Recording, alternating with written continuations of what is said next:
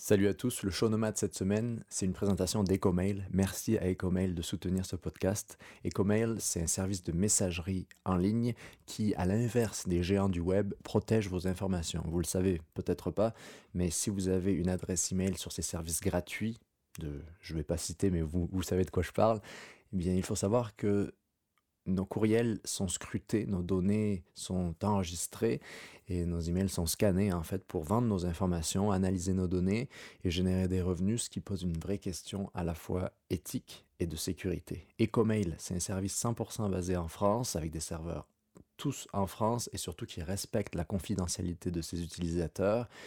Donc un service 100% éthique, mais aussi éco-responsable, parce que le but d'EcoMail, c'est de reverser la moitié des revenus générés grâce aux abonnements pour des associations qui ont à cœur la protection de l'environnement, donc euh, la conservation, la préservation d'écosystèmes, la sauvegarde de certaines espèces. Si vous voulez en savoir plus, vous pouvez aller sur ecomail.fr. Vous pouvez vous créer votre adresse gratuite pour 30 jours, 30 euh, jours d'abonnement gratuit. Et ensuite, c'est 1 euro par mois ou 12 euros par an dont la moitié sont reversés pour des associations. Donc merci à Ecomail de soutenir le show nomade et aussi d'être une entreprise qui a à cœur de proposer des alternatives positives. Bonne émission.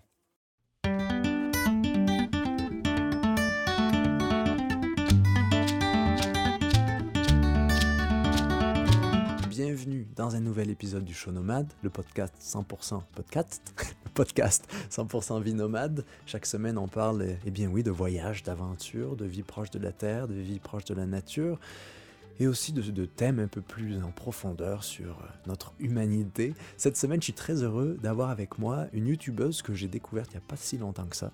Elle s'appelle Suzanne, sa chaîne c'est l'Instant Vagabond, c'est une pèlerine, c'est une grande randonneuse qui a fait Compostelle plusieurs fois et d'autres petites aventures aussi. Et je voulais lui poser plein de questions sur qu'est-ce que c'est Compostelle, sur son expérience en tant que grande randonneuse, et aussi discuter de sujets un peu plus profonds sur la méditation, sur notre, notre place dans cette vie. Et euh, j'espère que eh bien, cette conversation vous plaira.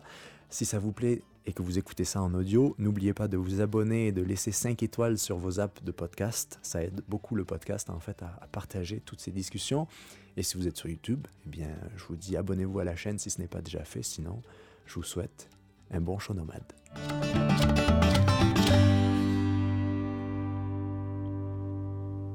Salut Suzanne. Salut, ça va? Ça va toi? Va parfait. Ah bah, je suis très content de t'avoir. Je suis dans l'ambiance euh, podcast. Yes. bah moi aussi, écoute.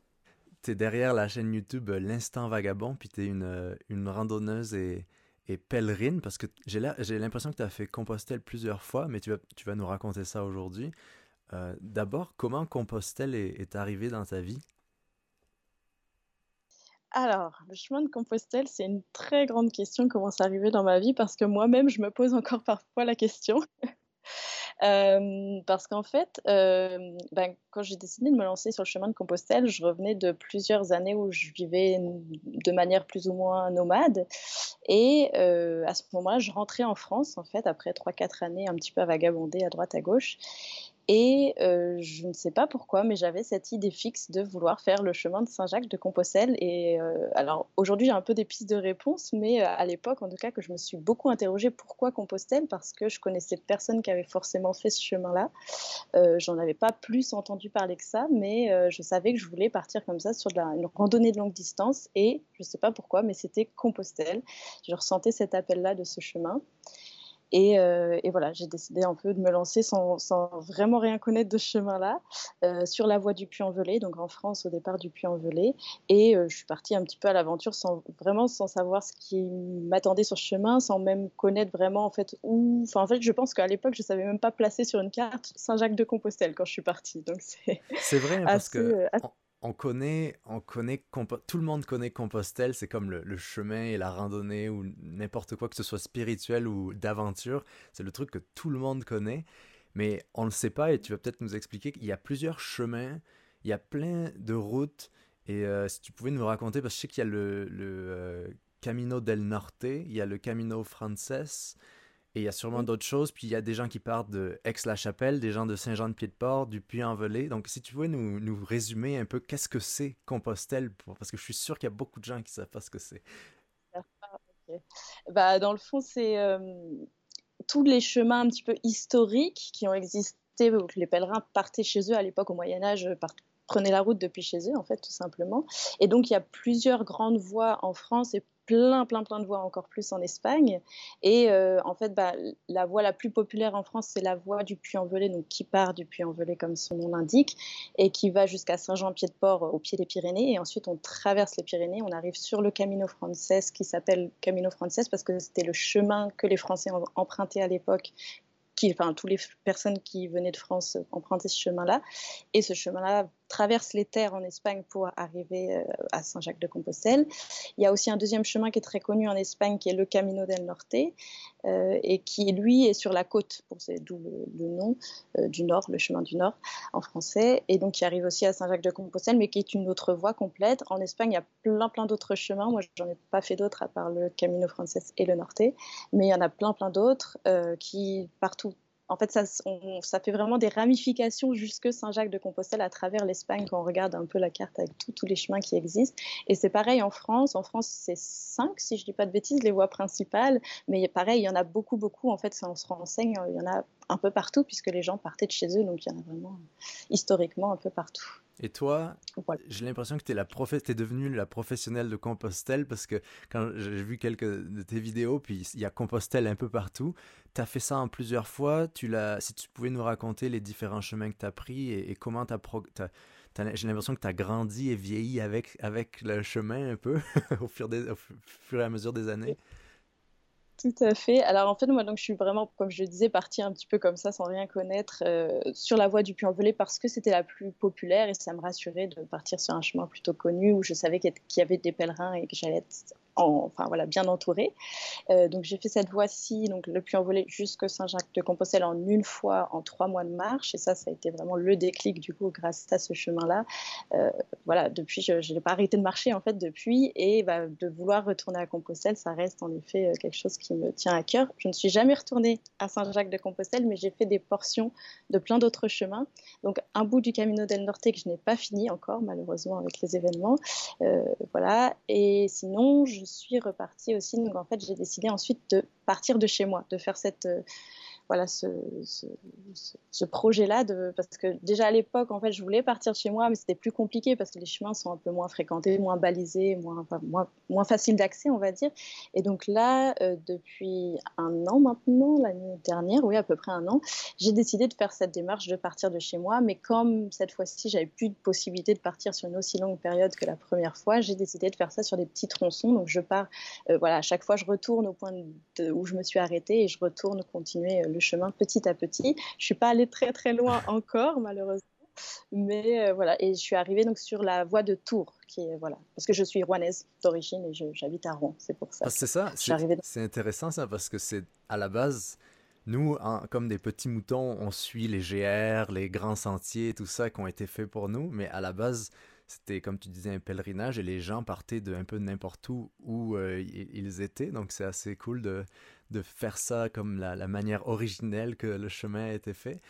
Euh, par le passé, il y avait une connotation très religieuse et très chrétienne de, Compostelle qui aujourd'hui, euh, elle, il y a tout le monde, enfin, c'est un, chemin qui est très très occupé, il y a beaucoup beaucoup de gens qui le font comme en plusieurs fois d'une traite. Et euh, c'est même parfois peut-être un peu bondé. Je ne sais pas ce qu'elle a été ton expérience, parce que ça doit être très dur parfois de trouver en haute saison des, refuges ouverts. Et euh, je sais que je suis pas mal de randonneurs euh, sur les réseaux sociaux, que c'est un peu ce qui leur arrive à, chaque année. comment toi, ta vision du chemin, elle a changé? Parce qu'il y a une vidéo que tu as faite, que c'est la première vidéo que j'ai vue de toi, en fait, où tu te posais la question si tu étais randonneuse ou pèlerine, parce que dans le mot pèlerin ou pèlerine, il y a une connotation religieuse mais il y a aussi un aspect de spiritualité que je crois qui est peut-être qui va au-delà de, la religion en tant que telle. Et je, je trouvais, en fait, je voulais savoir que, tu nous racontes un peu, c'était quoi ta, ta, progression vis-à-vis -vis ce sujet-là de la spiritualité. De, est-ce que tu es une pèlerine? Est-ce que je suis une pèlerine aujourd'hui? Bah Aujourd'hui, oui, je crois que je me considère quand même comme pèlerine du fait que je vais à chaque fois revenir sur les chemins de Compostelle. Je pense que je me, je me le considère pèlerine, mais pas, en effet, comme tu dis, pas forcément aujourd'hui dans le sens. Je pense que le sens religieux, il est toujours présent évidemment, mais plus au sens spirituel vraiment très large. Et parce qu'il y a énormément de monde, comme tu dis, qui, qui, partent sur les chemins de Compostelle et qui ne sont pas forcément du tout euh, attachés à la, à la religion euh, chrétienne. Et moi non plus d'ailleurs, hein, je ne suis pas du tout. Euh, voilà, d'origine ou quoi, catholique ou chrétienne. Et, euh, et, donc je suis partie voilà, plutôt dans une dimension, disons que je me questionnais beaucoup par rapport à tout ça, je ne savais pas comment me placer. Et, euh, et, en fait, au fil du chemin, au fil de mon premier chemin que j'ai fait, j'ai commencé à me sentir plus pèlerine que randonneuse, euh, de par, en fait, je crois, ce qui nous ce qui nous lie un peu tous, les gens qui marchons tous ensemble sur ce chemin, c'est justement le fait qu'on aille tous ensemble vers un même but qui est Saint-Jacques-de-Compostelle. Et du coup, le fait de me. Moi, je me considère comme pèlerine parce que je me considère vraiment comme faisant partie de cette grande famille de pèlerins qui se rendent à Compostelle. Et c'est plus une question de sentiment d'unité et de, et de famille, voilà, de, de se sentir voilà, appartenant à cette famille-là je pense, aujourd'hui. Et euh, après, moi, je suis voilà, aussi partie dans une quête un peu de spiritualité quand même, je pense, malgré tout ça, puisque j'étais un peu en quête de, sens depuis déjà plusieurs années, même à travers mes voyages précédents. Et euh, j'étais toujours un petit peu dans cette quête-là, en voulant marcher jusqu'à Saint-Jacques-de-Compostelle. Et, euh, et, donc, il y a quand même aussi une part, une part de moi qui me considère comme pèlerine liée à, voilà, à cette recherche un peu de, lié à la spiritualité. J'ai fait pas mal de podcasts avec beaucoup d'autres euh, grands randonneurs, parce que moi, j'ai jamais fait de longues randonnées, mais je, suis un, addict de randonnée, mais ça, ça, me passionne en fait ce sujet de la marche, parce que c'est... Il y a, plein d'aspects qui, qui, sont reliés à ça, tu vois, par rapport à notre cerveau, par rapport à notre condition humaine, par rapport à d'où on vient, qu'est-ce qu'on est. Mais euh, la question ultimement, c'est, euh, toi, qu'est-ce que tu recherches quand tu marches? Ou qu'est-ce que tu as trouvé? Alors, c'est une super question. Euh, je comprends tellement la question. Euh, parce que c'est vaste, en fait. Je pense que c'est. Enfin, moi, ce que j'ai trouvé en marchant sur de la longue distance, et je précise bien sur de la longue distance, c'est vraiment. Euh, je pense que j'y trouve, mon équilibre et. d'autant plus, je pense, sur les chemins de Compostelle, parce qu'en effet, c'est pas des, des randonnées vraiment solitaires. Enfin, ça peut l'être. En fait, c'est ça que j'aime. C'est que ça peut être quelque chose où on va être vraiment dans le dépouillement et on va rencontrer personne et on va être juste avec soi et avec ses pensées. Et ça peut être aussi très magique dans les rencontres en fait. Et euh, ouais, il y aurait tellement de choses à je dire. Sais, je sais, c'est un podcast en soi. Mais euh, je pense que j'ai vraiment, ouais, j'ai vraiment trouvé beaucoup, beaucoup de choses différentes qui m'ont beaucoup plu. Et ce, enfin, moi, ce que j'appelle un petit peu mon essentiel, mais c'est très vague quand on parle de l'essentiel, mais mais il y a le côté, ben, ah, où on marche, euh, ah, comment dire? Ah, je ne saurais pas, j'ai trop, trop, trop de choses dans ma tête qui sont en train de, de pouf, pouf, pouf, de germer. Euh, le fait de déjà le fait de marcher, d'être en mouvement, ça forcément, euh, ça c'est quelque chose qui me...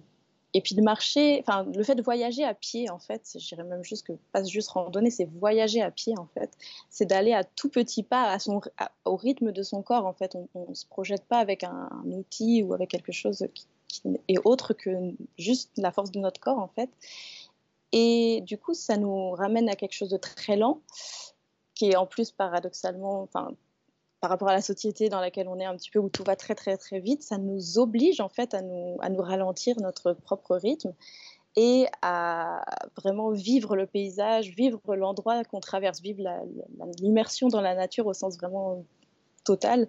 Euh, et le fait que ce soit sur de la longue distance, le fait que ce soit tous les jours qu'on répète ça, ça nous permet d'avoir un, en fait, d'ancrer des nouvelles habitudes dans notre, dans notre vie. En fait, on, on, commence à construire un autre schéma que celui complètement. Enfin, on est très déconnecté de, la réalité, en fait, je dirais. Même si c'est très réel ce qu'on vit sur le chemin, euh, mais on est vraiment déconnecté, on va dire, du quotidien dont on a l'habitude.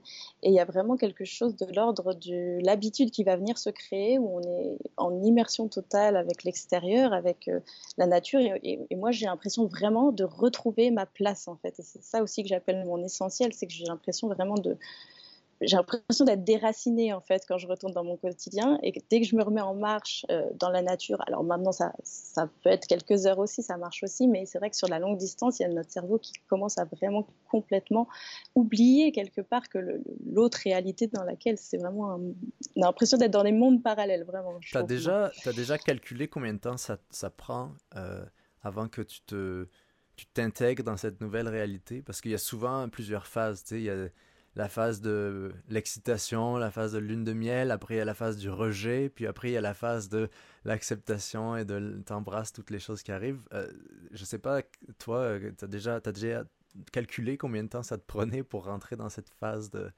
plénitude ou je sais pas? Euh, alors, je n'ai pas calculé, non, je t'avoue. Et je pense aussi que peut-être, enfin, plus on réitère l'expérience, peut-être plus on accélère le processus. Peut-être je ne sais pas, mais j'aurais l'impression que euh, après, euh, peut-être aussi, enfin, je ne saurais pas te dire en termes de temps. Sur, même sur mon premier chemin, je ne saurais pas te dire. Ça a pris, je pense, un bon deux semaines quand même avant de vraiment être dans le chemin. Je pense que vous, euh, oui, même, mais c'est ça, parce que même quand je le fais en petites portions, en fait, je me rends compte sur, par exemple, des fois je pars que trois jours, et sur trois jours, en fait, on, rentre à peine dans le chemin, on commence tout simplement à se donc, comme tu dis, mais je pense que sur mon premier chemin, c'est ça, deux semaines. Et là, j'étais vraiment dans ça, dans, le début de la plénitude, si on peut l'appeler comme ça. Euh, et, je pense que, ouais, un bon deux semaines déjà pour que vraiment même le, cerveau, l'esprit, le corps, tout, en fait, commence à vraiment s'habituer à la marche aussi. Et n'ait plus aussi les douleurs de la marche, et n'est plus forcément tout ça. Et le corps demande à marcher, en fait. Il y a un moment où il demande vraiment, il y a, un besoin après. Tu disais que tu as trouvé Compostelle ou Compostelle t'a trouvé. Euh, c'était quelque chose que tu, tu, voulais faire et que c'est arrivé à la fois naturellement et aussi c'était un peu comme la progression de tes années d'avant où tu disais que tu étais un peu nomade. Euh, est-ce qu'il y a des choses dans ta vie qui t'ont poussé à adopter ce mode de vie-là ou comment t'en es? J'ai l'impression qu'il y, a toujours une progression naturelle vers ce qu'on est supposé être. Et euh, quand je te vois sur YouTube dans tes vidéos, je, je, je le reconnais pas mal parce que j'ai l'impression que certains caractères comment dire, dans, dans, la vie, on est un peu euh, à la recherche d'une certaine liberté dans un monde euh, cloîtré ou dans un monde un peu d'emprisonnement, de petits emprisonnements. Et il y a un peu deux catégories de gens. Il y a les gens qui se contentent, se, satisfont de ce qui leur arrive et de la vie telle qu'elle est, de, des petites choses, des petits conforts et tout ça. Et il y a un paquet d'autres gens, dont je pense on fait partie, que on se pose la question, mais tous ces conforts-là, ça me convient pas, mais ça prend du temps à, réaliser, à arriver à la vie, à se construire la vie que tu veux. Et toi, euh, combien de temps ça a pris, ou pas, pas, pas, nécessairement combien de temps, mais comment t'en es arrivé là? C'est quoi ton euh, parcours, euh, ton enfance? Parle-nous de ton enfance. Alors, vous êtes prêts? Là, ça va durer 10 heures. non, euh, bah, en fait, oui, moi, c'est je pense que c'est parti d'un, comme tu dis, d'un rejet, en fait, total de, de, de... En fait, je, me, je, m'apprêtais, je venais de finir mes études, je m'apprêtais à rentrer un peu. Moi, dans mon esprit, c'est j'allais rentrer dans le moule et faire comme tout le monde et, et rentrer dans la vie, euh, bah, la vie, euh, comment on appelle ça, la vie traditionnelle, un peu. T'as étudié quoi? Active. Ça, ça. Eh ben, moi, j'ai étudié l'audiovisuel, justement. Je suis monteuse vidéo, normalement, de base. Et euh, bah voilà, passer des heures devant, devant un, écran. Euh, j'adore faire du montage, hein, c'est quelque chose, je, suis passionnée par ce travail, mais euh, malheureusement, mais c'est pas le mode de vie qui me convenait en fait. Et du coup, voilà, ça part vraiment d'un rejet où je me suis dit, mais en fait, je, je ne veux pas ça, j'ai pas envie de rentrer, en tout cas pas maintenant, peut-être plus tard, mais pour l'instant, j'ai pas l'impression que c'est ça qui va me convenir et je suis pas prête à, à, faire justement à me contenter en fait de ça. J'avais l'impression que mon avenir était tout tracé et que bah, ça ne m'intéressait pas tellement, en tout cas voilà, pas, pas tout de suite. Et ça m'a mis euh, plein de voyages et plein de temps et plein de rencontres, surtout je crois, avant d'en arriver à aujourd'hui être beaucoup plus en adéquation avec ce que je vis et contre toute attente à accepter beaucoup plus de choses que la société, euh, voilà, de, nous impose, si on veut, quelque part. Et, euh, et, à, savoir pourquoi je les accepte, en fait. C'est surtout ça qui est important. De, comprendre pourquoi il y a certaines choses que j'accepte. Il y en a d'autres que je n'accepte toujours pas et je fais en sorte de ne pas vivre avec ces choses-là. Enfin, voilà. Mais, euh, mais oui, il y a toute une démarche, en effet. Et, euh, et ça, je, voyageais, enfin, je, sais pas, j'avais quel âge quand j'ai commencé à voyager vraiment, à partir, à tout quitter. Je pense que j'avais 20 ans, 20, 21 ans, et j'en ai euh, beaucoup plus maintenant. Il y a un gros. Euh, je peux dire, hein, mais il y a, bon, bon, on va dire, euh, ça prend sûrement parce que je suis, pour moi, je suis pas encore arrivée non plus totalement à ce que j'aimerais. Y arrive-t-on? Mais je, Y arrive-t-on jamais tu sais? Y arrive-t-on? Ah oui, ça c'est vrai, c'est vrai, c'est vrai. Mais je, je, me considère quand même beaucoup, beaucoup plus proche de, en tout cas, beaucoup plus alignée avec euh, moi-même, en tout cas. Mhm. C'est déjà, déjà un grand. ouais. Puis ça se sent hein, dans tes vidéos sur YouTube. J'ai l'impression que après, j'ai l'impression que YouTube, en fait, ça a peut-être pas mal d'aspects négatifs, mais ça, aspect, ça comme aspect positif que ça donne à beaucoup de gens qui sont soit introvertis ou euh, qui ont quelque chose à dire, à raconter. Ça leur donne une plateforme et là, tu réalises que quelqu'un a une sensibilité qui peut partager finalement, en fait, et c'est là où, c'est assez magnifique, euh, ces plateformes-là où on peut s'exprimer en tant qu'individu sans nécessairement à, être dans les, milieux traditionnels de, tu vois ou d'être un grand aventurier euh, d'aller aux quatre coins du monde. La petite aventure c'est aussi gros que la grosse aventure. Puis de pouvoir la partager comme ça c'est super euh, important. Puis je pense que les gens ils peuvent à leur tour euh, connecter. Et justement toi est-ce que tu as des inspirations ou des choses qui t'ont vraiment dans ta vie changé ta vision de la vie? Euh, tu veux dire des, des gens qui m'ont inspiré ben, Des choses que tu as lues, des gens que tu as connus, je sais pas. Euh, bah, en fait, moi, je sais que une de mes grandes, grandes inspirations qui m'a poussée à partir marcher, c'était euh, les livres de Sylvain Tesson, en très mhm. grande partie. Et justement, sa vision du monde à lui, qui n'était pas le côté aventure, comme tu dis, en fait, parce que moi, je me, Enfin, ça me paraît tellement lointain, les, les, les grands, je dis pas vrai, mais les grandes aventuriers qui font des choses qui me paraissent tellement euh, folles en fait et, inaccessibles en fait. Et justement, le, enfin moi je sais que j'avais beaucoup beaucoup lu des livres de Sylvain Tesson qui m'ont dit mais en fait euh, il a tout compris, euh, pourquoi est-ce que moi je fais pas ça? Et, qui sont très accessibles parce que justement il a cette sensibilité, cette approche qui est parce que bon il fait aussi des choses des fois un peu folles, mais je n'irai pas faire ce qu'il fait, mais mais c'est son approche et sa manière de vivre l'aventure qui m'a vraiment poussé à, partir. Mais il y a quelque chose dans. C'est intéressant, c'est un sujet intéressant parce que moi je trouve que quand, je lis Sylvain Tesson, il y a, il y a un côté euh, rejet du monde et rejet de l'humain un peu que je. Que, en fait, euh, moi aussi, parce que moi aussi, ça quand je lisais Sylvain Tesson il y a quelques années, ça me parlait beaucoup. Et plus je lis, et peut-être c'est quand on vieillit, on vieillit différemment. Puis euh, j'ai l'impression, plus je lis, plus je je me retrouve pas dans certains aspects du rejet du monde, euh, du, de, la non-acceptation, de la, et après, je pense que tout le monde a le droit de, de penser ce qu'il pense, mais il y a quelque chose qui, je sais pas, qu'est-ce que tu en penses C'est juste moi. Bah, alors, je n'ai pas, pas lu les derniers livres de Sylvain Tesson, donc je ne sais pas. Et si je parle de ça, ça m'a vraiment inspiré il y a peut-être 4-5 ans maintenant de, de maintenant. Donc, à l'époque, ça me parlait beaucoup, mais t'es pas le premier à me parler de ce, justement le fameux rejet plus de l'humain même, et ça, je suis d'accord mm. avec toi sur ce côté. Très, euh, Parce que dans la vie, tu as deux choix. Il n'y a pas de mal à. parce que moi, j'ai souvent des idées un peu noires comme ça. De, de, de, quand tu vois surtout ce qui se passe aujourd'hui dans le monde aujourd'hui, c'est la bêtise humaine, elle est, elle, tu, tu, la vois, mais on est humain nous aussi. elle est en nous. C'est on est, on est tous les mêmes plus ou moins. Donc il y a une sorte de je sais pas, pas de prétention, mais de, au début, parce que je pensais souvent comme ça, tu vois, d'être au-dessus des autres. Parce que parfois, on peut se demander si, tu vas de faire Compostelle ou vouloir vivre d'une manière différente, est-ce est que c'est pas une manière de d'essayer de sortir du moule pour, euh, pour un peu dire regardez je suis spécial je suis un enfant spécial je suis pas comme vous? Je me pose la question est-ce que tu est-ce que ça tu penses à ça parfois? Est-ce que ce que tu fais c'est justement une manière de pour te dé euh, solidariser de, de, de, de, l'humain normal? Alors, je pense pas que ce soit pour me désolidariser. Ouais, t'as compris? Désolidariser de l'humain. Mais, euh, mais je me suis beaucoup, beaucoup, beaucoup posé cette question-là aussi, en effet. Est-ce que, est-ce que, surtout quand j'étais jeune, est-ce que, parce que comme j'avais peut-être cette tendance à vouloir me dire mais je suis pas comme les autres et, euh, et me penser un peu au-dessus. Mais justement, je me, je me, suis beaucoup, beaucoup questionnée par rapport à, tout ça et, et, voyager m'a énormément remis à ma place, mais de manière très positive dans le sens où je me suis dit, bah non, en fait, je fais partie d'un tout, mais je me suis, j'ai trouvé ma place dans ce tout, en fait.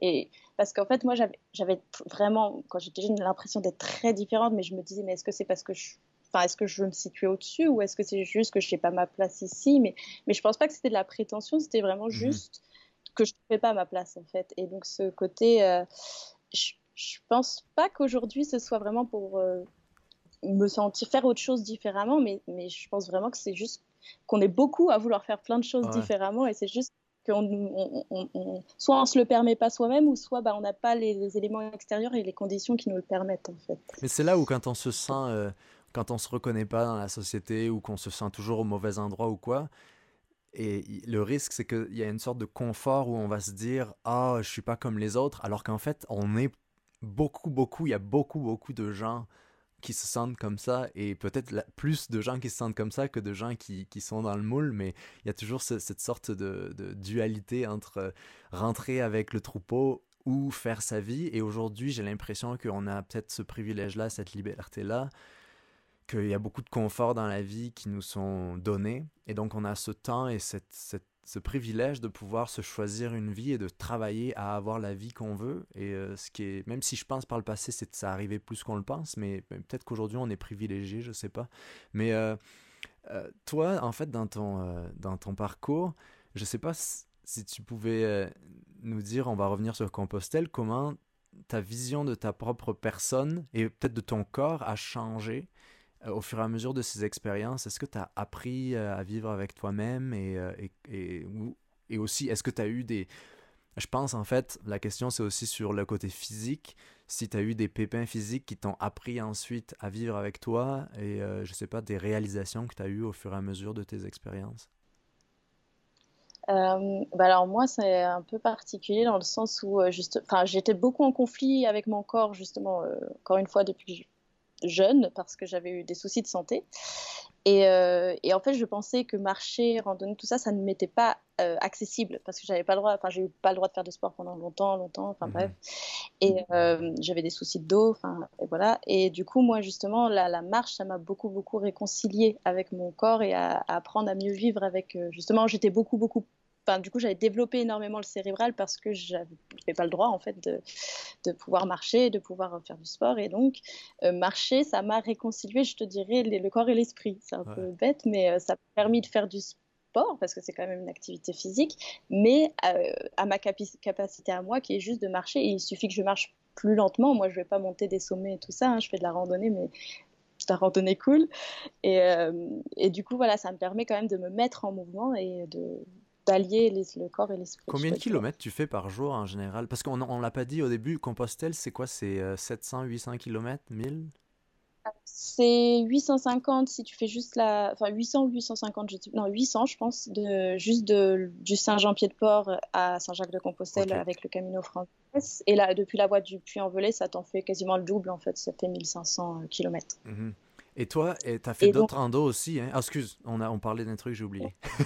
Euh, c'est parce qu'il me demandait sinon combien de kilomètres par jour. Et je sais que c'est une question qu'on me pose souvent et que en fait j'ai beaucoup de mal à y répondre dans le sens où il y a des jours je fais 5 kilomètres et ça me va et il y a des mmh. jours j'en fais 30 parce que alors j'en fais pas 30 le premier jour ça c'est jamais jamais mais euh, avec le corps qui s'habitue à plat ou plus ou moins plat on peut largement faire 30 kilomètres c'est possible mais ça varie. Et même si mon corps est habitué, il y a des jours où j'en fais quand même que 5 parce que voilà, c'est comme ça. Quand tu as fait Compostelle la première fois, euh, sur une longue randonnée, il y a toujours cette, euh, encore une fois, une dualité entre le, voyage en lui-même et, le but. Parce que le but est tellement loin quand tu fais 10, 15, 20, 30 km par jour. Euh, le, reste, ça, il faut se mettre au moment présent. Ça apprend vraiment à, vivre l'instant tel qu'il est. Chaque pas compte, autant, tout autant cliché que ça peut paraître. est-ce qu'il y a une sorte de déception quand tu arrives à, à Compostelle? Eh bah oui, un petit peu, ah je crois quand même. Il y a, Ben oui, parce qu'en fait, moi, ça m'a. Enfin, je suis partie en me disant que je, je n'irais pas à Compostelle dans ma tête. C'était pas possible, c'était trop lointain, comme tu mmh. dis. Et, et l'arrivée, je me faisais beaucoup d'appréhension et euh, parce que je me suis dit, ben en fait, euh, ça va être quoi l'arrivée? Et, et, puis au fil du chemin aussi, plus tu t'approches et moins tu as envie d'arriver parce que moins tu as envie que ça finisse en fait cette aventure. Et l'arrivée en tant que telle devant la cathédrale de, Saint-Jacques de Compostelle, bah, c'est pas une déception, mais c'est genre ah bah, ah bah c'est ça. Ok. Parce qu'il y, a un livre, il y a un livre de Jean-Christophe Ruffin qui, qui raconte ça, il, fait le, chemin. Et justement, il dit ça, et ça m'a, j'avais jamais pensé à cet aspect-là, et n'ayant jamais fait Compostelle, de t'arrives là, mais il y a des gens qui, qui ont fait juste la journée à vélo pour arriver là, ils sont en spandex, puis toi, tu es complètement comme un le pèlerin, le cliché du pèlerin, tout sale et, tout crotté. Et il y a des gens qui, euh, tous les jours, enfin, il n'y a rien de mal à ça, hein, mais c'est qu'il y a tellement de façons de faire le chemin aujourd'hui que il y a peut-être moins cet aspect euh, roots, tu vois, de, de, de, tu sais que tout le monde a fait des kilomètres tous les jours, a été sous la sécheresse, c'est sale, c'est pas douché. Euh, alors aujourd'hui, c'est peut-être, je sais pas si c'est ça qui à l'arrivée euh, change l'atmosphère parce que c'est quand même touristique et tout ça, et ça, c'est, ça va peut-être en, en, opposition avec ton chemin tous les jours qui est plus authentique. Mais au final, c'est la plus belle image en fait, parce que c'est vraiment, le, enfin, on a beau le répéter, c'est toujours, ça, sera, ça restera toujours aussi vrai que c'est le voyage qui importe et vraiment pas la destination en fait. Et, et parlant de voyage, tu as fait d'autres grandes randonnées, il me semble, parce que j'ai vu quelques vidéos où tu as, été dans les. Tu fait euh, le chemin de Stevenson aussi, peut-être, des quelques parties. Euh, est-ce que ton but c'est de faire tous les GR de France ou? Ouh là là là, non, parce qu'il y en a beaucoup trop. Euh, non, en fait, c'est comme je le disais, depuis Compostelle, moi, j'ai plus envie de m'arrêter de marcher parce que j'y trouve vraiment euh, mon équilibre sur, quand, lorsque je marche comme ça. Et, euh, et j'adore marcher, donc, donc je me priverai pas. Et au contraire, après, en fait, je le, le but, c'est de ne pas avoir de but. C'est ça. Donc, de, ne pas, je projette pas du tout. Par exemple, le chemin de Stevenson, je crois que je l'ai su deux, trois semaines avant. Oh, bon, on part sur Stevenson parce que là, pour le coup, je suis pas partie toute seule. Donc, en fait, contre toute attente, je ne prévoir, surtout bon, encore plus en ce moment avec les événements, j'apprends encore plus à ne pas prévoir, mais euh, j'essaye de ne, pas planifier. Je sais que j'ai des envies, qu'il y a des chemins qui m'attirent ou quoi, mais, mais je laisse la vie faire et on verra si ça se présente sur, sur mon chemin ou non, justement. Après, j'aimerais bien quand même terminer les chemins que j'ai commencés, mais malheureusement, euh, voilà, on ne sait pas encore ce qui nous attend. c'est quoi que que t'aimes le moins dans les dans la grande dans la grande randonnée? Que j'aime le moins Ah, c'est une bonne question. Euh... Ah, je sais pas. Euh... Les moments de galère où tu es en train de souffrir, quand tu es en train de te dire mais pourquoi est-ce que je m'inflige ça? Mais pourquoi? parce que tu es en train de te dire mais je me fais du mal, je suis en train de suer, je suis dans une côte, il fait super chaud, euh, j'ai pas d'eau, euh, je sais pas. Enfin, y a, ces, les petits moments où tu es bien en galère et que tu te demandes qu'est-ce que tu fais là. Mais euh, juste après, bah, en fait, tu étais trop heureux quoi, quand tu es arrivé par exemple à un sommet ou, ou que tu as réussi à trouver de l'eau justement pour boire à une fontaine. Ouais. Et tu réalises, tu réalises parfois que ces moments, c'est les plus importants en fait, hein, parce que c'est et c'est parfois enfin je parle tout le temps de ce concept là donc les gens ils doivent en avoir marre mais il y a toujours il y a deux sortes de fun. Il y a le faux fun et le vrai fun. Et le, le, le, le, faux plaisir le faux fun c'est aller au parc d'attractions et faire des montagnes russes. Le vrai fun le vrai plaisir c'est être sous la pluie être sous la sécheresse vouloir abandonner haïr ta vie mais c'est quelque chose que quand tu vas en parler, ça te donne le sourire et tu es tellement heureuse d'avoir de, de, euh, traversé ça et que ça te, ça te forge beaucoup plus de caractère. Mais c'est un concept que, qui est très important à garder en soi, je, je crois. Et, euh, Absolument. Le, question pour toi, le voyage est-il une fuite? Ah, la fameuse. Euh, bah alors, je me suis beaucoup posé de questions aussi sur ça, parce qu'évidemment, en partant comme ça, en quittant tout euh, quand j'étais plus jeune, avant de me lancer dans la vie active, je me suis beaucoup euh, questionné est-ce que je suis en train de fuir? Euh, Je pense que oui, à l'époque, je fuyais beaucoup, beaucoup de choses, mais c'était pour le mieux, en fait, parce que pourquoi pas fuir? En fait, il y, a, beaucoup de choses positives à fuir certaines choses, en fait, à, se mettre en retrait et à dire oh, c'est pas mon moment, c'est pas là que j'y vais ou, quoi. Et donc c'est pas négatif, mais je dirais que oui, ça peut être une fuite le voyage et ça dépend des circonstances, ça dépend d'où on en est dans sa vie et, voilà. Et aujourd'hui, par contre, je, enfin, je continue à voyager, mais j'ai pas l'impression de, de, de, fuir quelque chose. Au contraire, j'ai l'impression d'aller trouver ce que je veux, ce dont j'ai besoin. Tu as parlé, tu fait une vidéo sur la méditation et euh, moi c'est un sujet qui, que j'aime beaucoup. Et tu as dit un truc à un moment dans cette vidéo, tu disais que par le passé, tu étais très en phase avec toi-même quand tout allait bien. Quand tout va bien dans ta vie, ben, toutes tes routines, tu, les, tu, tu peux facilement les suivre et, en fait, c'est un peu un cercle positif. Mais tu parlais aussi que tu avais des, des, idées noires. Est-ce que tu as déjà. Euh, est-ce que tu as, as travaillé là-dessus consciemment ou c'est quelque chose avec lequel tu vis euh, tout le temps. Enfin, je pense qu'on a tous des cycles et on vit tous avec des, des phases. Mais euh, comment tu as inclus la, la, méditation dans ta vie? Si tu pouvais nous en parler pour les gens qui n'ont pas vu cette, cette vidéo-là que, que, je trouvais très très intéressante parce que ça c'était bien expliqué en fait. C'est assez dur parfois, c'est assez abstrait la méditation, c'est faire le vide ou ça veut rien dire, tu vois. Absolument. Ben, moi, j'ai eu la chance d'être euh, initiée à la méditation justement euh, bah, par une pratique et la méditation de pleine conscience qui est vraiment très accessible et où on, t'explique vraiment qu'en fait, c'est peut-être pas faire le vide justement, mais c'est plus essayer de, de, voir ce qui se passe là-haut. Et, et, euh, et attends, j'ai perdu la question du coup. je je pense, je sais même pas s'il y avait une question. Oui, c'est quand tout va bien, tout va bien. Ah oui. Et comment as comment tu fais face à ça pour éviter que après quand tout va mal, ben, tu, perds toutes tes routines et toutes tes... Oui, quand ça va mal, euh, ça va plus mal. Euh, alors je, suis encore en phase, en plein phase de, d'essayer d'accepter tout ça et d'aller mieux avec tout ça. C'est pas toujours évident, mais euh, donc je sais pas si je suis la plus à même pour en parler. Mais est-ce que tu as un plan tous les jours? Oh, excuse, vas-y. Non, mais euh, après moi, non, justement, moi j'ai justement un, gros problème, c'est la, répétition et l'habitude dans mon quotidien, ça n'est pas possible. Donc la méditation, il y a des fois je m'y tiens euh, vraiment tout le temps, c'est routinier, c'est quotidien, et puis il y a des fois pas du tout. Mais par contre, euh, quand je vais en avoir besoin, je vais le sentir. Puis là, je vais me mettre peut-être dans un coin pendant une heure, puis je vais te faire une heure de méditation parce que je sais que j'en ai besoin et que ça va m'aider vraiment à, essayer de voir justement ce qui se passe en moi. En fait, c'est surtout ça. Et euh, comprendre en fait ce qui se passe en moi. Et quand justement je suis dans ces phases-là, moi, ce qui est important, c'est d'aller comprendre. Et maintenant, comme je fais, justement avec la pratique de cet exercice, parce que la méditation, c'est vraiment juste un outil finalement. Euh, avec, enfin, plus on pratique et plus on, on arrive facilement à voir ce qui se passe en nous, même des fois dans notre quotidien. Et moi, c'est ça qui me permet des fois, parce que des fois, les, pensées noires, elles vont arriver à, la suite de plein de choses qui vont s'accumuler.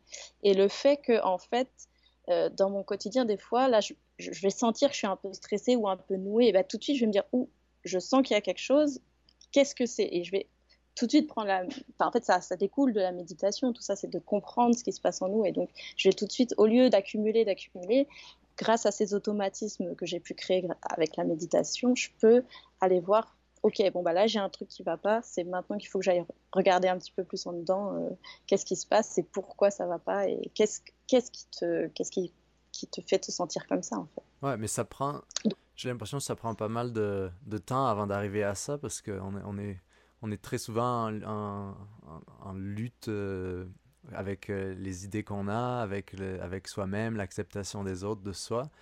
Mais, euh, mais c'est peut-être, je sais pas, ouais, c'est.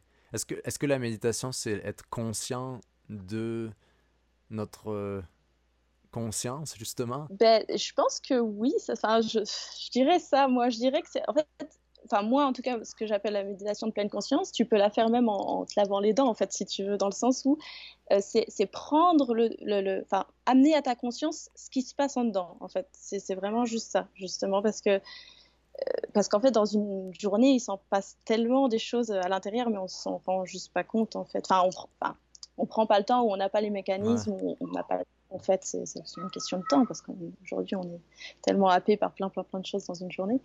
Mais, euh, et, enfin, oui, je pense que c'est vraiment avoir conscience de, des choses, en fait, tout simplement. Ok, fait que ça, la méditation de pleine conscience, c'est vraiment lié au moment présent. Euh, c'est drôle parce que j'écoutais une interview d'un, je sais plus s'il est anglais ou, ou, gallois, ou je sais pas, c'est un, prêtre euh, qui est pas vraiment prêtre, qui s'appelle John Butler. Et euh, il a fait des livres sur la méditation pas mal. Et il parlait de ça, que son père, sans le savoir, il lui apprenait la méditation, ça a l'air que c'est ça, de pleine conscience, parce qu'il disait, quand tu scies une planche de bois ou un arbre, regarde la scie sciée. Tu vois, et, c'est quand tu euh, frappes avec ton marteau sur ce clou, regarde le. Et c'est vraiment. Si tu. Peut-être, c'est. Est-ce que ça nous rend peut-être plus. Est-ce que ça nous apprend la gratitude, peut-être, ça? C'est relié, hein? Ouais, ouais, ouais, c'est tout à fait relié à, la gratitude et être reconnaissant en fait des choses et, être vraiment juste là pour être là, en fait, sans, sans laisser son esprit vagabonder. Oh, il faut que je ma liste de courses, il faut que je fasse. Et justement, d'être juste là dans le moment. Enfin, c'est difficile, hein, ça a l'air facile quand je dis ça comme ça, mais juste euh, ce que je dis en se brossant les dents, bah, tu penses juste à ta brosse qui est en train de te, chatouiller les dents et tu penses à rien d'autre et tu tu n'es pas en train de penser à 50 trucs en même temps. Et c'est enfin, ça qui apaise énormément et qui nous permet d'être vraiment bah, bien. Enfin, moi, c'est ça qui me fait me sentir bien et me dire, ben, en fait, je suis juste là. Ou même prendre une inspiration consciente, tu vois, de dire, OK, on est là. Enfin, Les outils sont en nous. Non, non, c'est clair parce que c'est ça, il faut, c'est intégrer que les outils sont en nous. Euh, il y a un concept dont tu as parlé, c'est la non-fixation. C'est quoi ça? Euh, bah, c'est. Oui, t'as as regardé toutes mes vidéos. Quoi. t'as regardé mes vidéos très, euh, très pousse, enfin, plus poussées spiritualité en tout cas.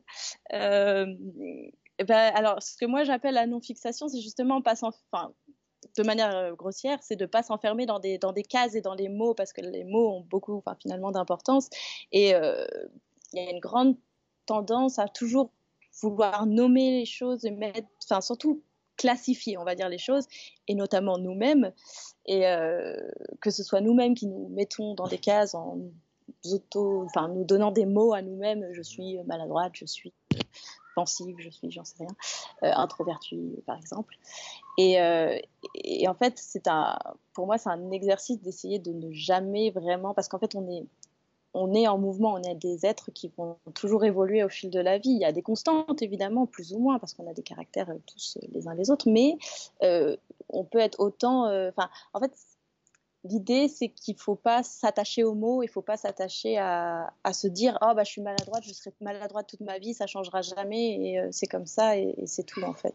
Alors que justement, il y, a, des fois, on sera maladroit, puis il y a des fois, on sera beaucoup moins. c'est drôle ce que tu faut dis. Pas c'est drôle ce que tu dis parce que c'est très. Euh, je voulais te poser la question sur ton expérience des réseaux sociaux, mais ce que tu dis, ça me fait penser aux réseaux sociaux parce que moi, j'ai l'impression que ça fait cinq ans que je suis sur les réseaux sociaux, puis j'ai partagé ce que je partage parce que je voulais documenter un peu justement quelque chose de différent que je faisais pour moi.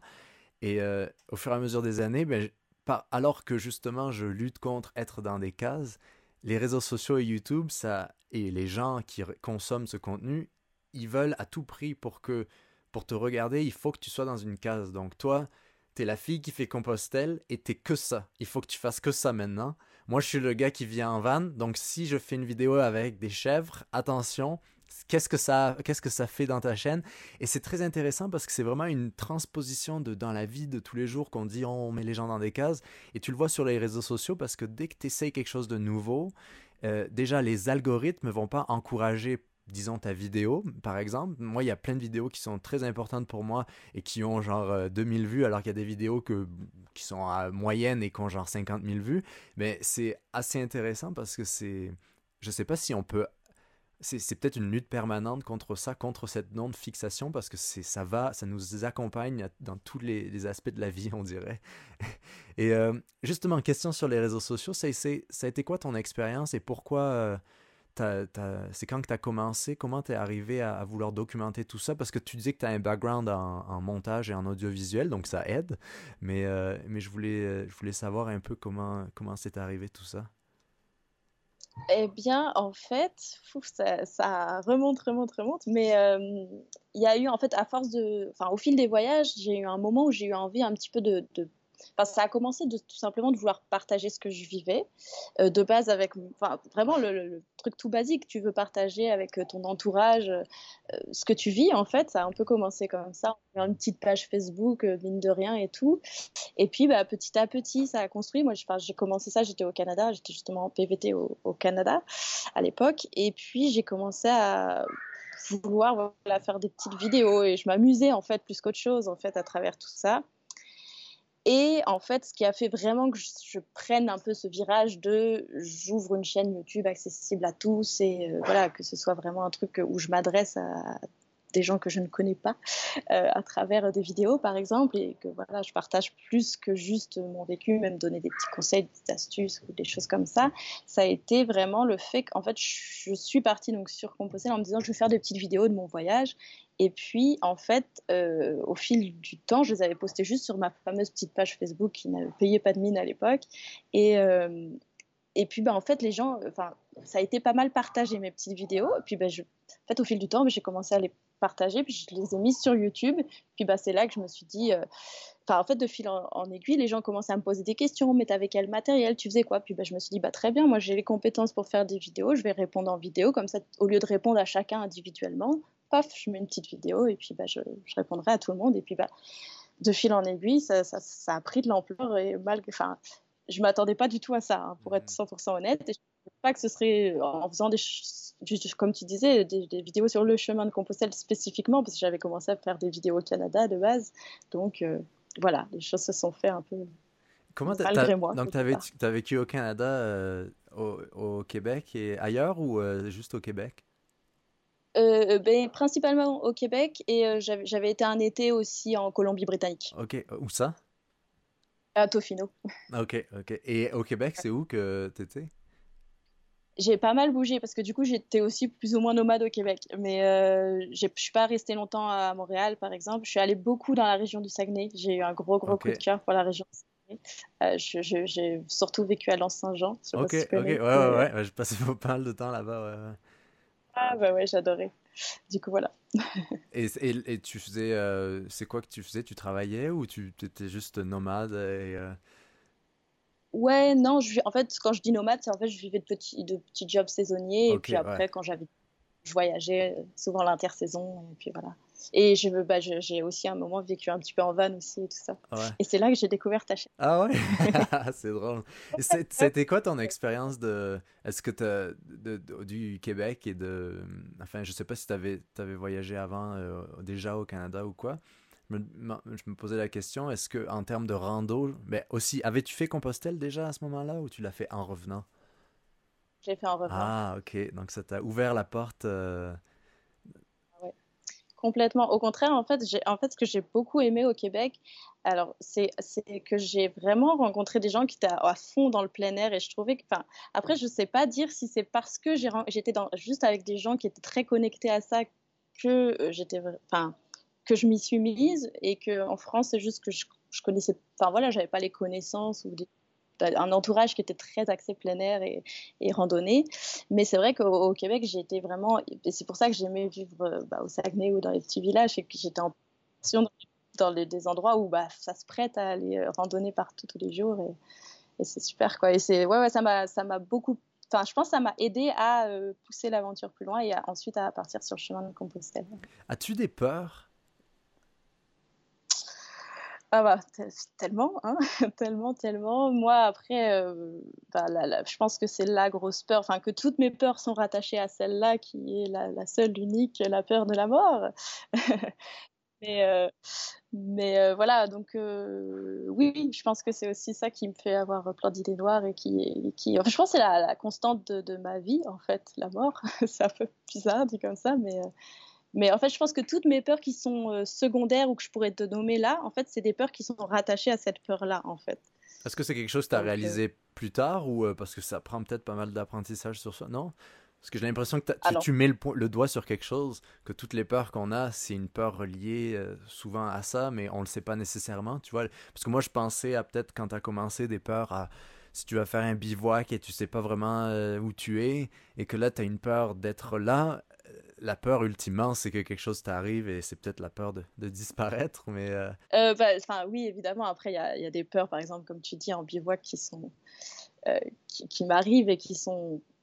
En fait, c'est ça, elles sont plus ou moins liées à la mort, mais, mais, moi, je l'ai... Enfin, j'ai eu cette approche-là, je pense, depuis très, très, très, très jeune, en fait, cette peur de la mort, et, et, et je sais pas, elle s'est présentée à moi, et depuis, bah voilà, je sais que de quoi que j'ai peur, c'est parce que j'ai peur de la conséquence derrière. Après, il y a aussi euh, voilà, en bivouac, des fois, euh, enfin, surtout quand j'ai commencé à faire du bivouac, j'avais très très peur de tous les bruits extérieurs et tout ça, mais en fait c'est la peur de ce qu'on ne connaît pas et de ce qu'on ne voit pas, parce que des fois quand on est sous la tente, on ne voit pas ce qui se passe, c'est juste une feuille qui tombe, mais ça nous fait très peur parce qu'on ne sait pas ce que c'est.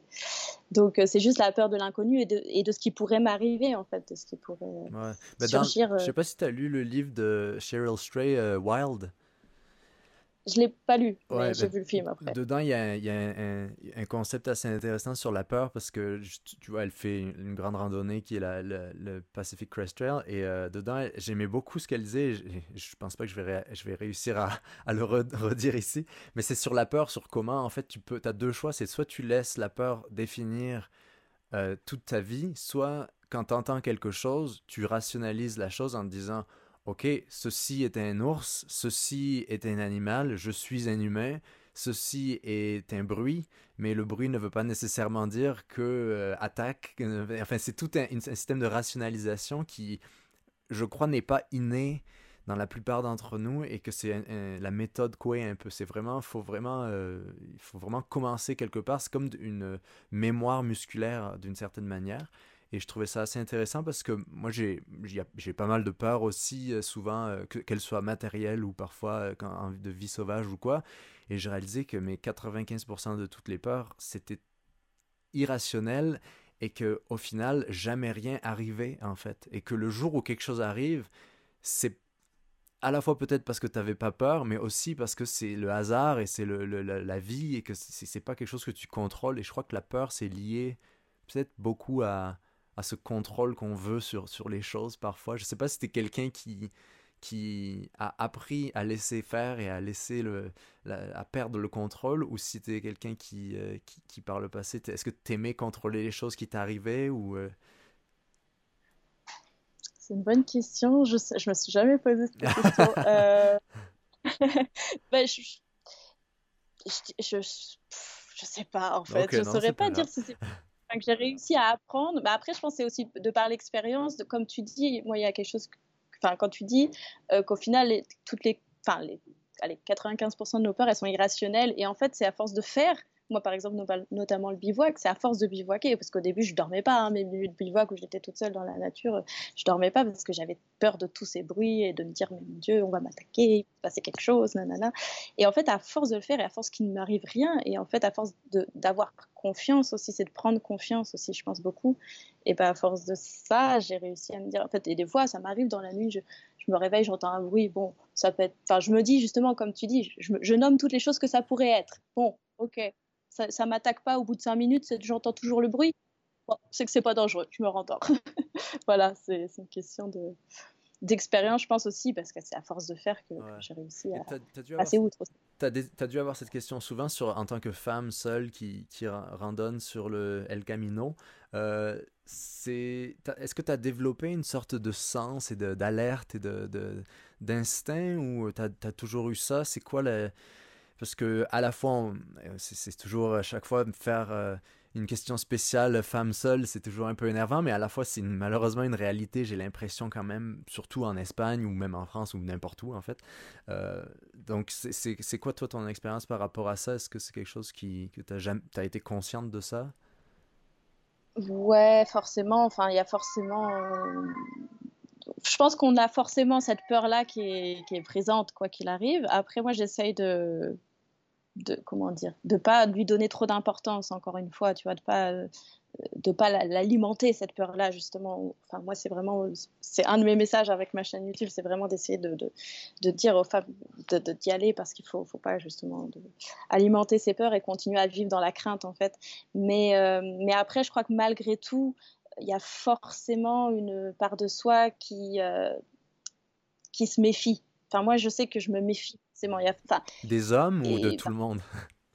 J'allais dire, et surtout, je pense quand même des hommes en général, mais euh, parce, que je, parce que je suis seule sur le chemin en tant que femme. Mais après, euh, c'est juste une méfiance de qui, qui, reste une petite alerte qui va rester à l'esprit. C'est pas pour autant que je ne vais pas parler aux hommes, hein, enfin, que je veux pas, mais c'est juste que elle reste là. Et s'il y a un comportement ou quelque chose qui est un petit peu suspect, bah tout de suite, poup poup poup, c'est alerte rouge. Et, euh, mais c'est drôle parce que c'est assez intéressant. J'en parle souvent avec mes amis filles, puis euh, c'est quelque chose qu'en tant qu'homme, on peut pas euh, comprendre Et euh, je dis pas ça en essayant d'être de, d'être comme oh, je vous comprends les femmes. Hein. C'est vraiment quelque chose que on peut fondamentalement pas comprendre.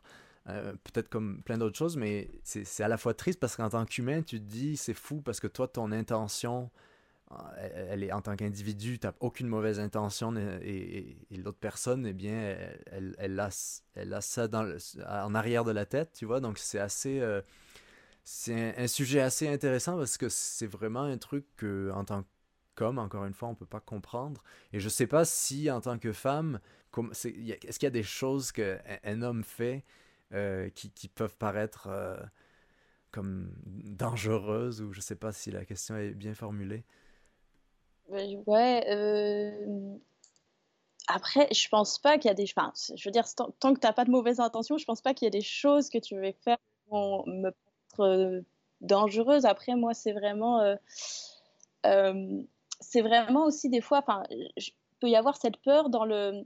Quand justement il y a un peu, je dirais, un flottement, quand tu sais pas, en fait, justement, quelle est l'intention de la en face de toi. Enfin, je pourrais te citer un exemple parce que en fait, une fois, bah, je marchais avec quelqu'un, je venais de rencontrer un homme sur le chemin. Et euh, à un moment, on arrive au soir au gîte euh, pour dormir sur le chemin de Compostelle. Et euh, bah, en fait, la, personne en face de nous nous dit bah, on n'a plus, qu'une chambre et c'est un lit double. Et du coup, tu vois, il y a un petit moment de flottement parce que j'avais aucun problème avec cet homme, tout s'était très bien. Il n'avait aucun comportement. Mais tu sais, il y a le moment où tu veux lui dire que tu n'es pas confortable de dormir avec lui, mais en même temps sans le vouloir lui dire que c'est pas contre lui, en fait, c'est le fait qu'il soit un homme. Parce que ça aurait été une femme, j'aurais jamais eu aucun problème, tu vois. Et c'est ça qui, même moi, je me fais beaucoup réfléchir par rapport à mon comportement, à me dire, mais, mais ça m'embête d'imposer ça à la personne, de devoir lui expliquer qu'en fait, bah, il pourrait être potentiellement une menace pour moi si je le laisse dormir, euh, enfin, si on dort dans le même lit, en fait. Et c'est très complexe, toutes ces, toutes ces, voilà, cette ces histoires-là, en fait. Et au final, bah, je l'ai quand même exprimé euh, à l'homme et il l'a très bien pris. Et, on en fait, maintenant, on en rigole quand on en reparle.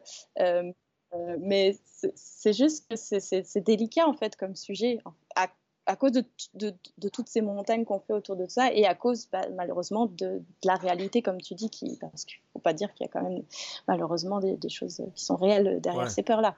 Et encore plus sur le chemin où tout le monde, il y a une sorte d'horizontalité dans les, dans, dans les pèlerins que tu deviens un peu ami avec tout, pas tout le monde, mais la, plupart des gens, au moins tu, tu, tu vas t'apprendre apprendre à te connaître et il y a une sorte de familiarité peut-être instantanée qui va arriver, qui n'est pas quelque chose que dans la vie de tous les jours on a nécessairement, où tout le monde n'est pas ton ami quand tu croises quelqu'un sur le trottoir.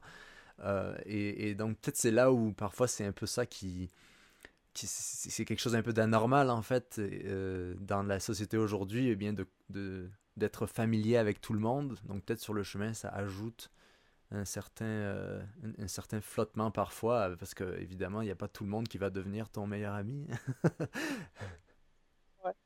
ouais, tout à fait. Bah après, euh, moi aussi, quelque part, ça, en fait, je trouve que c'est double, parce que comme tout le monde peut devenir ami, si jamais je marchais euh, seule, puis je me dis qu'il y a tout le temps d'autres gens justement que je vais rencontrer qui peuvent aussi, si jamais euh, j'avais une mauvaise rencontre, m'aider en fait dans ça. Le fait qu'on soit tous ensemble, je pense que, enfin, tous, comme tu dis, on, a beaucoup plus facilement, euh, on se parle plus facilement et on fait des, des, des, connaissances plus facilement à se, voilà, bref, se parler tous ensemble, quoi. Enfin, je me méfie moi aussi dans le sens où, euh, comme je peux aussi bien parler, euh, enfin, comme il y a beaucoup de gens sur le chemin, et comme si jamais il y avait quelqu'un vraiment qui était désagréable, qui avait été mal intentionné avec moi, mais il y aura toujours quelqu'un d'autre auprès de qui je pourrais me tourner pour dire, demander de l'aide, en fait. C'est ça que je veux dire. Je sais pas mhm. si... Non, non, ça, ça, a du sens.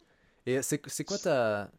Est-ce que tu es quelqu'un qui aime la solitude ou euh, c'est quoi ta, vision par rapport à la solitude euh, Parce que tu disais qu'il y a toujours des gens sur le chemin, mais tu peux aussi le vivre en mode euh, complètement solitaire. On commence souvent la vie nomade ou le, un changement de vie en étant j'ai besoin que de moi-même et j'aime ma solitude. Et souvent, ça amène à avoir des expériences, que ce soit en faisant du woofing ou en, étant saisonnier, en rencontrant des gens. Et là, après, on développe, on, recrée une sorte de d'appréciation d'un groupe ou d'une vie sociale, mais, mais d'un certain équilibre entre les deux. Et je sais pas, toi, si tu es quelqu'un qui est plus social ou qui est plus solitaire. J'imagine c'est ça la question que je voulais poser. Non, elle, elle, est très très bien ta question. Euh, ben, en fait, ça, c'est une des choses avec lesquelles j'essaye de me de faire en sorte que ça s'harmonise justement parce que j'aime être seule mais j'aime aussi beaucoup être avec du monde en fait mais j'ai besoin de moments seuls ça c'est sûr mais je peux pas être je veux pas vivre en ermite et être mmh seule toute ma enfin voilà vivre dans un coin toute seule j'ai besoin aussi quand même euh, voilà d'être avec du monde et, et euh, j'ai beaucoup vécu ce que tu enfin le parcours un peu que tu dis où je, je suis partie un peu en mode je m'en vais toute seule, de toute façon, j'ai pas besoin de vous. Et, euh, et au final, à revenir un petit peu sur mes, sur, sur tout ça et à me dire, bah, en fait, euh, c'est quand même pas mal d'être avec du monde. Hein. Et, euh, et alors, enfin, moi, j'ai quand même, enfin, je pense j'ai quand même, peut-être par rapport à une moyenne de gens, une, grande capacité à être seule assez longtemps. Euh, parce que je, enfin, parce que j'apprécie être en ma compagnie. mais, mais, mais j'apprends, enfin ça, ça, peut paraître un peu présomptueux de dire ça, mais, mais, mais enfin, je pense que c'est un apprentissage aussi de, de parce qu'en fait on, on, est la personne avec qui on va passer le plus de temps toute notre vie, donc c'est un apprentissage, c'est intéressant d'apprendre à se connaître pour euh, passer du bon temps avec soi-même.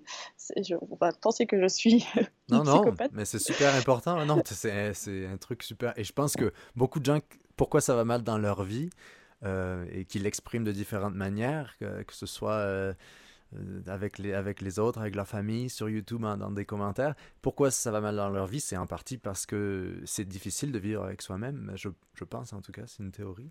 C'est c'est quoi, ta, quoi ta vie de rêve?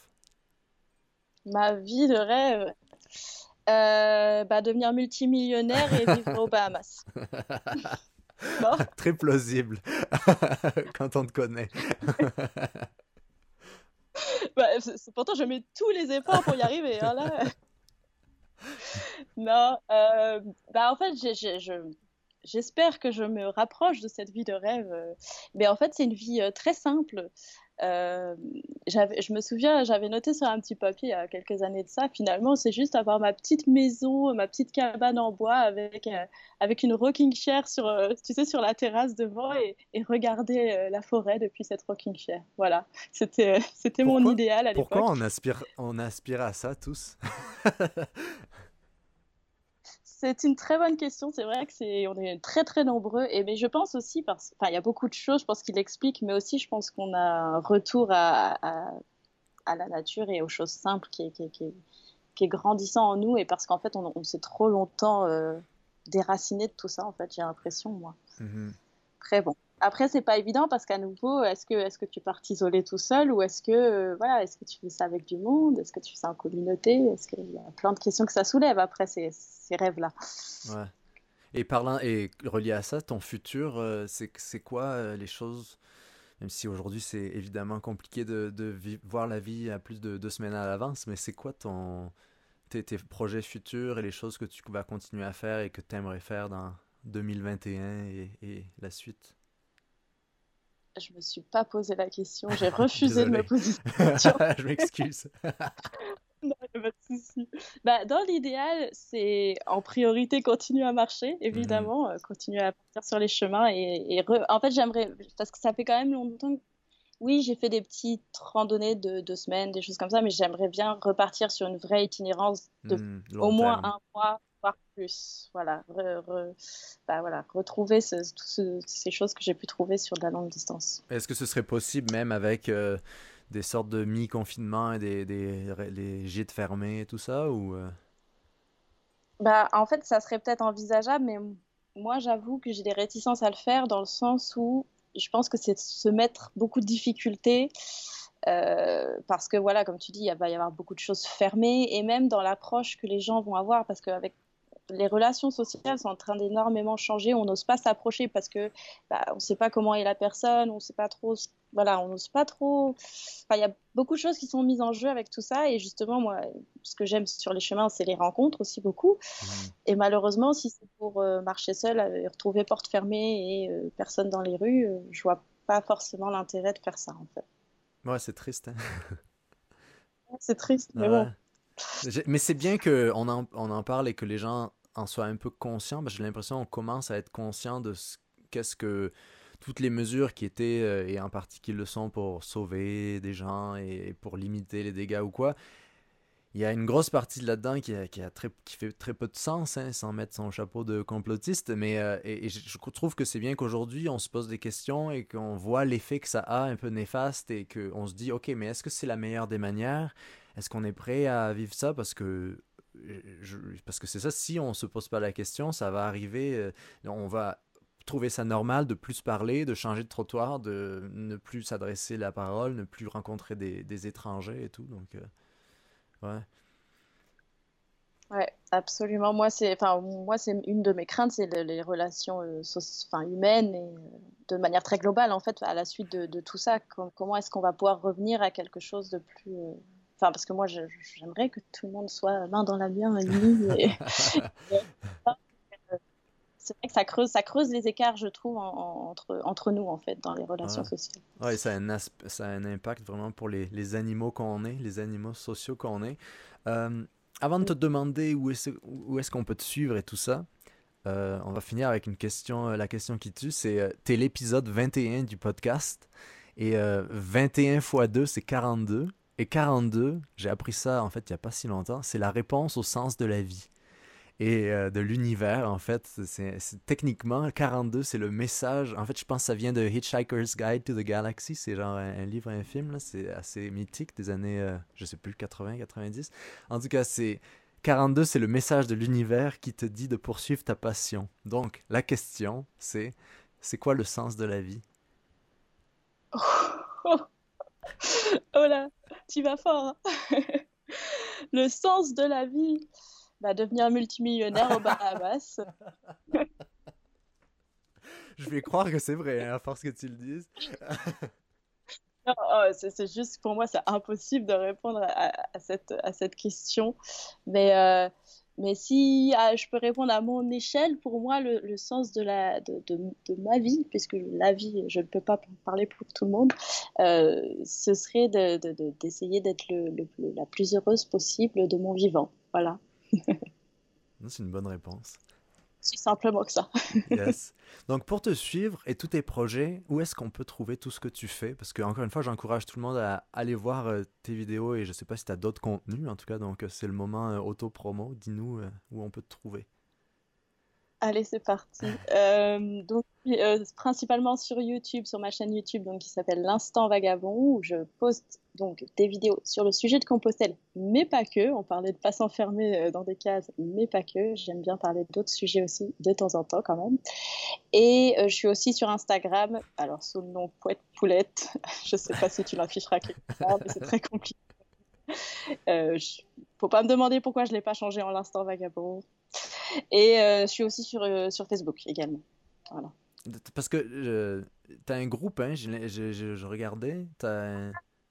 J'ai créé, alors j'ai, oui, alors bon, avec les événements, c'est un peu, ah. mais euh, créé une association en fait il y a pas longtemps, basée en France, donc euh, voilà, c'est pour euh, quand même un public français, et bah, on organise, on organisait des randonnées, parce que ça fait même pas un an l'association, et bah là normalement à partir du printemps, si tout va bien, on a un programme de randonnée un peu partout en France qui va être proposé. Donc si vous voulez venir randonner avec moi, allez voir sur le site aussi, j'ai un site l'instantvagabond.fr, il y aura toutes les informations concernant c'est sorti Excellent. Ben, super. Ben, merci beaucoup pour ton temps aujourd'hui. Ça m'a fait, c'était un plaisir de te rencontrer euh, sur Skype.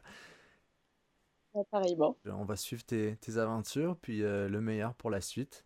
Et à une prochaine, peut-être pour un, autre, euh, une autre conversation sur, d'autres sujets encore plus profonds. Bah, merci beaucoup en tout cas de m'avoir accueilli. Ça m'a fait très très plaisir. Super, excellent. Ben, bye Suzanne. Prends soin de toi. Ouais. Salut. C'est tout pour nous aujourd'hui. Merci d'avoir été des nôtres pour ce podcast très intéressant que j'ai beaucoup, eu beaucoup de plaisir à faire. Je vous donne rendez-vous vendredi prochain pour un petit vlog sur YouTube et euh, à la semaine prochaine pour un nouvel épisode du show nomade. Portez-vous bien et comme d'habitude, je vous dis vive le van. Et en ce moment, c'est vive le van, vive le van, vive le van d'hiver. Ciao.